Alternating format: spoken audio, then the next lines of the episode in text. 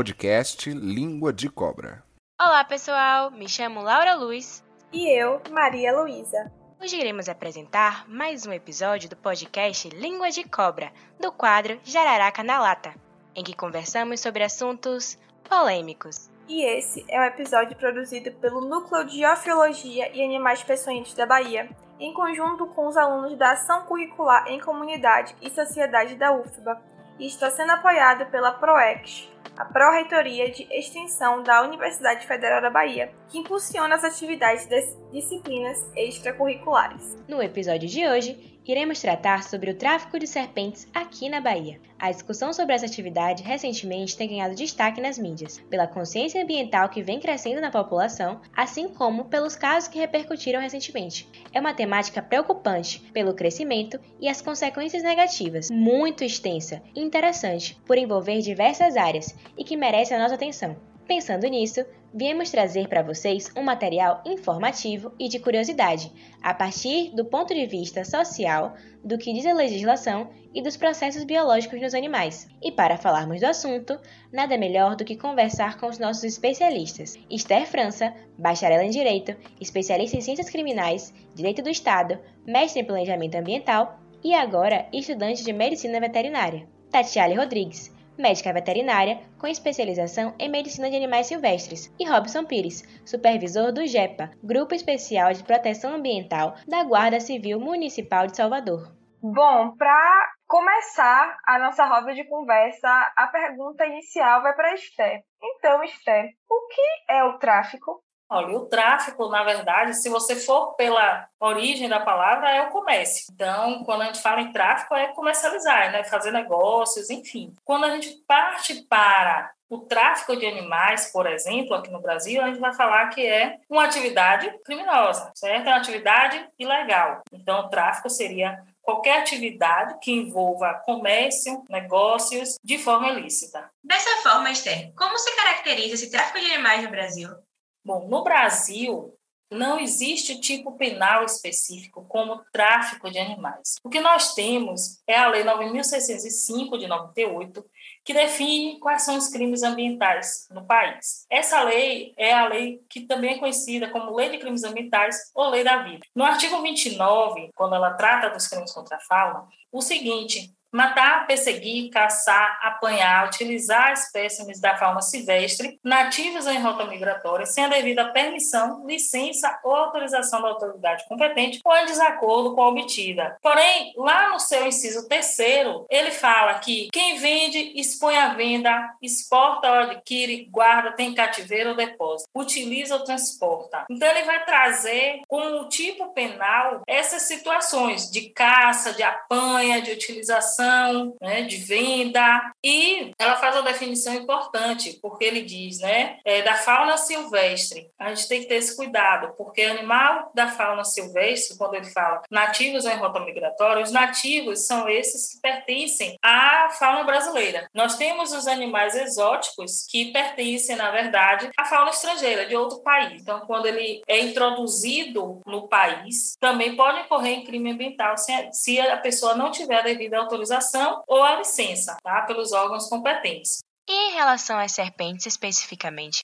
No caso das serpentes, a gente tem né, várias espécies é, exóticas também que são introduzidas no país. Certo? A exemplo da corn snake, né, que é a cobra do milho, e que ela foi sendo trazida e hoje é comercializada aí de forma ilegal. Outro exemplo, a gente tem lá no AP mesmo, que eu faço estágio lá enquanto estudante de veterinária, e a gente vê também serpentes nativas, por exemplo, jiboias. Então, que a pessoa né, faz esse comércio aí de forma ilegal. Lembrando que não só no Brasil, mas no mundo, o tráfico de animais é a terceira maior atividade ilegal do mundo. Só perde para armas e drogas. E não sou eu que estou dizendo isso, não. Né? A gente tem aí fontes é, seguras, né? E, por exemplo, o relatório do, do, da Rentas, que é uma rede, né, que combate aí o tráfico de animais, e ela traz isso no seu relatório. Entendi. Então, o tráfico de animais silvestres é crime e a terceira maior atividade legal do mundo. Isso é realmente muito interessante, eu mesma não sabia. Mas assim, como é feito o resgate desses animais? De que forma é feito? Então, para responder esses questionamentos, trouxemos Robson, do GEPA. Então, Robson, gostaríamos de saber um pouco mais de como é feita a interceptação, né, os materiais do manejo na coleta e quais as condições das serpentes que são traficadas aqui na Bahia. É, olá a todos. Desde o ano de 2016, fomos solicitados pelo Serviço Postal Federal, né, o Serviço de Correios, para solucionar um problema grave que eles estavam tendo lá no, nesse serviço público, que foi o tráfico né, de animais silvestres é, saindo da Bahia para outros estados e também vindo de outros estados para dentro da Bahia. O Correio hoje ele nós já temos essa parceria desde 2016, né, são seis anos de parceria e praticamente mensalmente nós fazemos apreensão de animais silvestres que são traficados é, via SEDEX, principalmente pelos Correios. O, o, procedimento é que o Correio ele tem um sistema lá de, de detecção e eles quando detectam que, que, que, tem animal silvestre, eles acionam o GEPA diretamente. O nosso serviço é 24 horas e o dele também, então nós fazemos esse, essa apreensão juntamente com os Correios. E ele, imediatamente, quando é detectado que é um animal que está dentro da embalagem, porque é proibido, né, por lei, a postagem de animais vivos e mortos também no serviço de, de correios. Eles acionam a gente, nós vamos lá até o local, deslocamos, né, com a equipe especializada, nós temos um treinamento, treinamento inclusive aí com o pessoal do NOAP para o, o, resgate de, de serpentes. Nós pegamos esses animais e levamos para o, o setter do IBAMA, né, e, ou então quando, quando se trata de serpente, nós levamos para o NOAP. Como esses animais, a maioria, a grande maioria desses animais que nós pegamos são, são animais exóticos, né, que não podem ser soltos na natureza, está condenado a, a ficar preso o resto da vida né? Que isso é, é o que mais me entristece, é isso aí. E deixam de cumprir a função primordial deles na natureza, no, no, ciclo ambiental. Hoje, ainda bem que tem a gente, tem o GEPA para fazer esse resgate e tem o pessoal no NOAP para poder acolher eles aí de maneira é, muito competente e, e, com muito carinho, que eu sei que eles, eles tratam esses animais. Robson, você acredita que a população também esteja colaborando para o tráfico? Por que querer domesticar um animal silvestre? De onde que vem essa vontade? É, existem vários fatores, desde o, o fator financeiro para ter um, um, recurso, né? Porque esses animais, principalmente os exóticos, eles têm um, um valor de mercado grande, tem uma aceitação muito boa pela população. É, eu sempre falo que se não tiver quem consuma, você não tem quem venda. Para mim são pessoas egoístas e não é justo que a pessoa pegue, pegue uma ave, pegue uma, uma serpente, pegue um lagarto, né? Pegue um jabuti e, e, e fique para ela, né? Ela fica com a aquele animal, praticamente não vai ter serventia nenhuma para ela. É, se ela quer ter um pet, é, tem muito animal aí abandonado na rua, que inclusive é um problema, é, é um problema de saúde nas grandes cidades. E porque eles não pegam esses animais e vão criar? Se eles querem ter um pet, ele pega um animal desse, mas não, ele pega um animal que não é doméstico, que não, ele não vai conseguir domesticar esse animal. Esse animal ele vai ser silvestre. Agora, isso vem de quê também? É, principalmente da nossa colonização. O que é que o, o, o europeu, quando chegou aqui no Brasil, fez? A primeira coisa que ele fez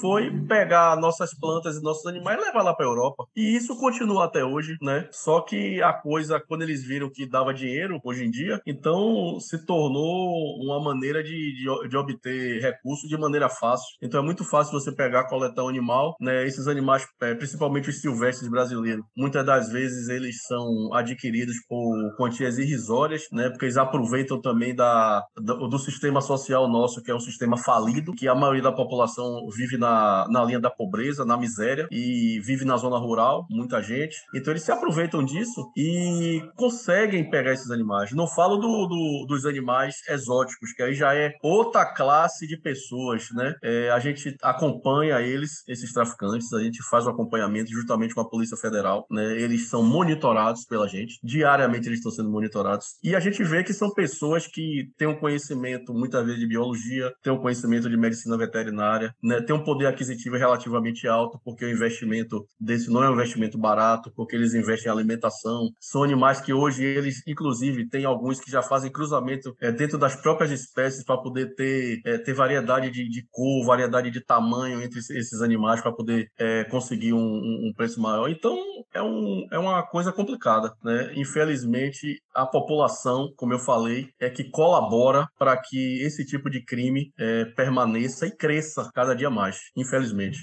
Muito interessante isso e imagino que a experiência do resgate seja única, né? Então gostaríamos de perguntar qual o local onde ocorrem mais apreensões e qual objeto mais inusitado para o transporte dos animais no momento da apreensão e a condição mais precária que a serpente encontrava-se.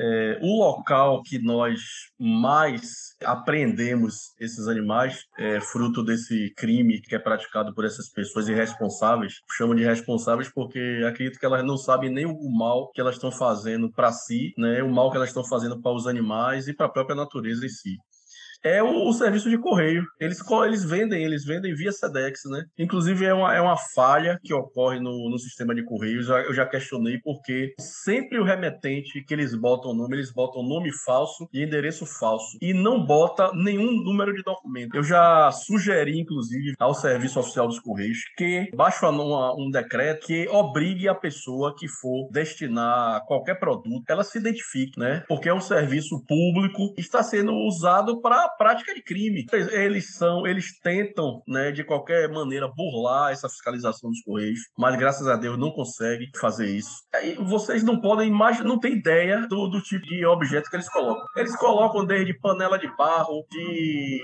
fonte usada de computador, de, brinquedos, né, violão de plástico, carro plástico, porta-joias, é, bolsa de maquiagem. Eles botam esses animais numa condição mesmo de maus tratos, inclusive, que na Lei 9.605 de 98, a, a, a pena de maus tratos para animal, qualquer animal sendo silvestre ou doméstico, era de três meses a um ano a multa e a detenção. Mesmo assim, essas pessoas não se intimidam com isso aí, né? E devido a essa falha que há no sistema de que não obriga a esse cidadão a ele se identificar via um documento oficial, né? De preferência seria o CPF, ele deveria se identificar com o CPF para poder ele postar qualquer coisa no serviço. Deixa essa brecha é, e o objeto que eu é, mais inusitado para mim foi uma, uma serpente, inclusive uma Piton Regius, um animal até grande, super dócil, né? Que eu, que eu adoro o animal, inclusive. É, e não acreditei né, no que eu vi. A cobra é uma cobra grande e ela estava dentro de uma panela de pressão, né? Uma panela acho que de 10 litros de pressão. Uma panela nova, inclusive, a pessoa teve o trabalho de comprar a panela, é, a cobra toda amarrada numa meia grande e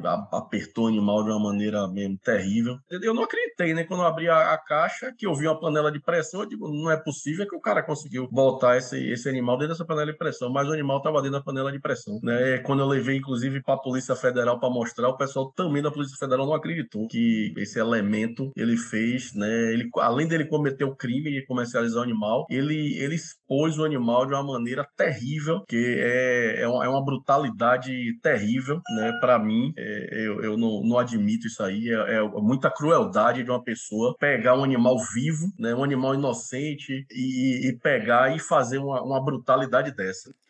Nossa, após esse relato, o único sentimento que eu tenho é de revolta. Realmente é uma situação muito complicada e eu nem consigo imaginar qual é o sentimento ao encontrar esses animais nesses estados.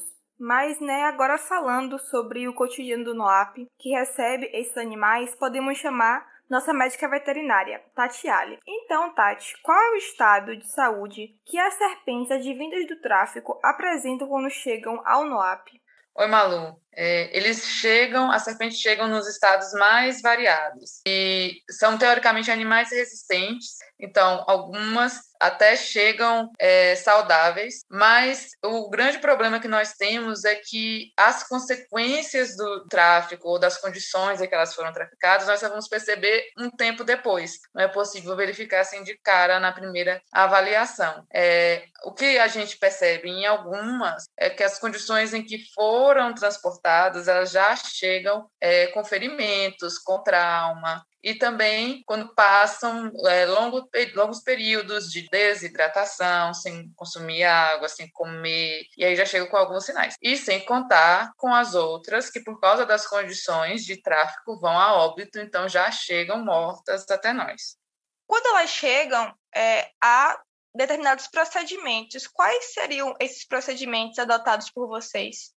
Então, todos os animais que nós recebemos, nós fazemos uma primeira avaliação é, clínica geral. Nós vamos ver o, o estado corporal, se o animal está magro, se está obeso, se está caquético, vamos ver os estados das escamas, as serpentes fazem muda de pele, então essa muda, quando é normal ou quando não é, nos dá sinais da saúde do animal. Vemos, verificamos se há presença de ectoparasitas, se há presença de ferimentos, é, fazemos também uma avaliação das mucosas, principalmente a mucosa oral, que indica ali, por exemplo, um estado de, de anemia, se o animal tiver ou não. Verificamos o comportamento do animal, cada espécie tem um comportamento característico, é, alguns animais chegam em condições mais apáticas, mais paradinhas, mais molinhas, outros chegam muito agitados. Isso pode ser normal ou não, a depender da característica do animal. A apatia não é normal. Enfim, a gente faz essa primeira avaliação geral. Quando necessário, a gente pode também estar encaminhando esse animal para realizar exames complementares, que são exames de laboratório, exames de diagnóstico de imagem, enfim, o que médico veterinário julgar necessário. Tati, de acordo com os dados disponibilizados no canal do YouTube do NOAP, de 2017 até 2020 foram recebidas cerca de 38 serpentes provenientes do tráfico. Quais são as principais espécies que o NOAP recebe advindas do tráfico? Laura, as principais espécies que o NOAP recebe são animais não peçonhentos, né? Principalmente animais não peçonhentos, que têm esse atrativo para as pessoas criarem como se fossem animais de estimação. A grande maioria das serpentes que a gente recebeu são as cobras do milho, a espécie Pantherophis gutato, que é uma serpente de comportamento naturalmente dócil e que tem uma, uma diversidade de padrões de cores e por causa disso ela acabou sendo alvo é, das pessoas que querem criar e acabam comprando também ilegalmente. Então a maioria são corn snakes, né, cobras do milho. Mas a gente também recebe pitons, jiboias, chegaram muitas jiboias também do tráfico, é, jiboia arco-íris ou salamandras, a mesma espécie, são as principais que a gente já recebeu desde quando eu estou no NOAP. Tati, uma curiosidade. Se uma cobra for apreendida na Bahia decorrente do tráfico, se ela for exótica, pode voltar ao seu país de origem? E se for de uma região diferente do Brasil?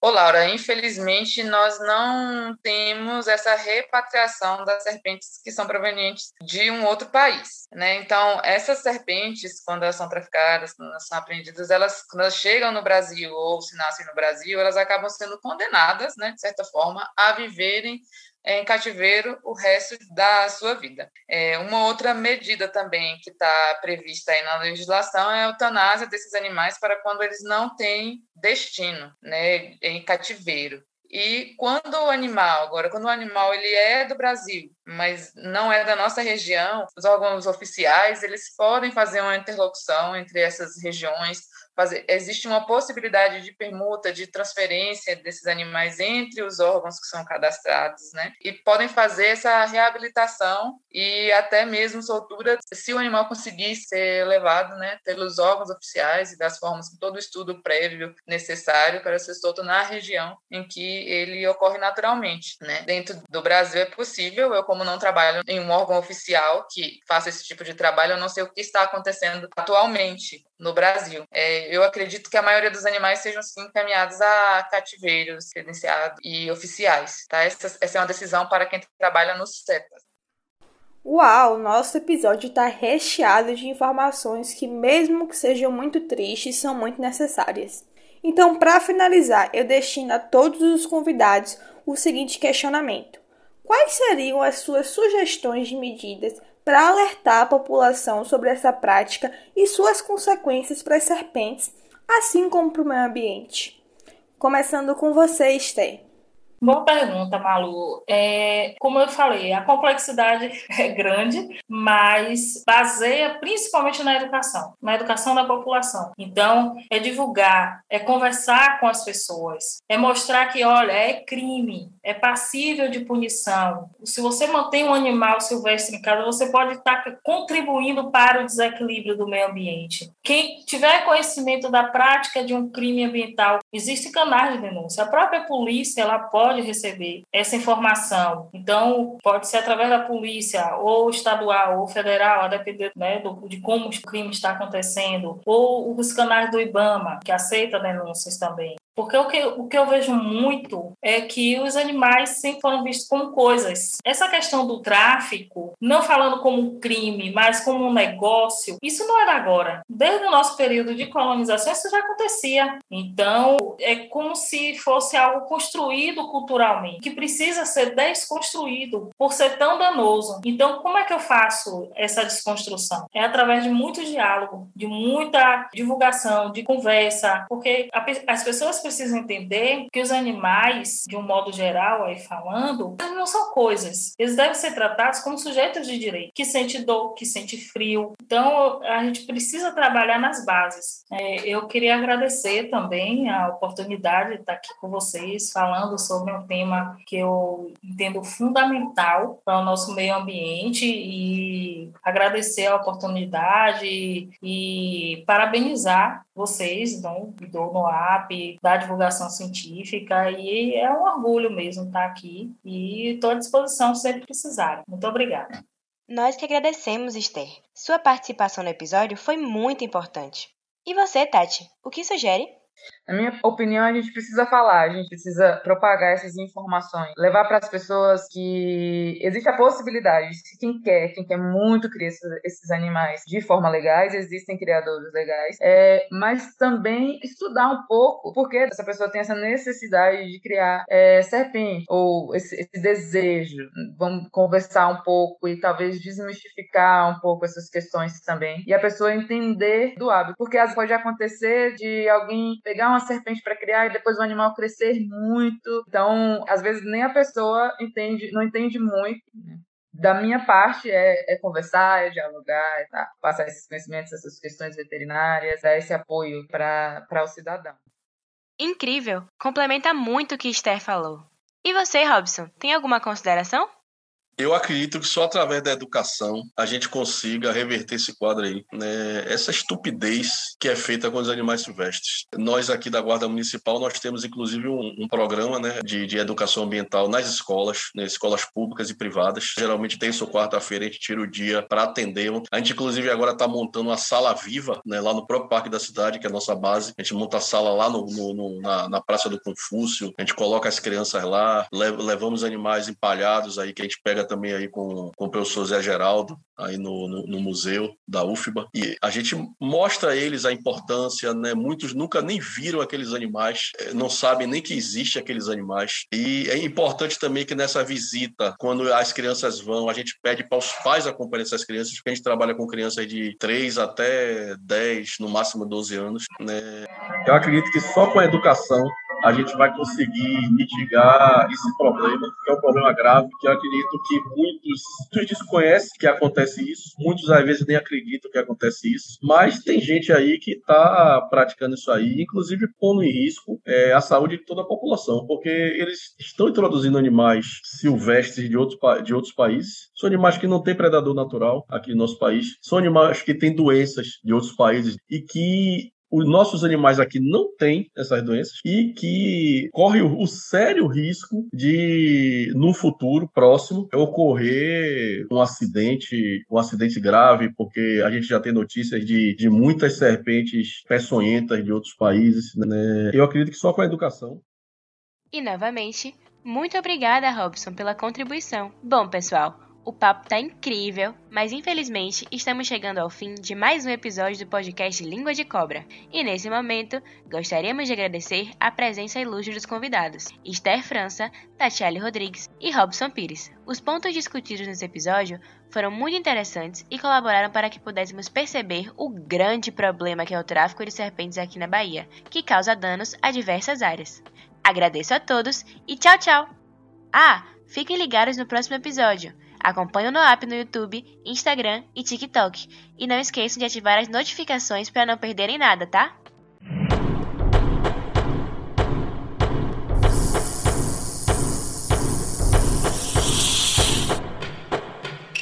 Podcast Língua de Cobra.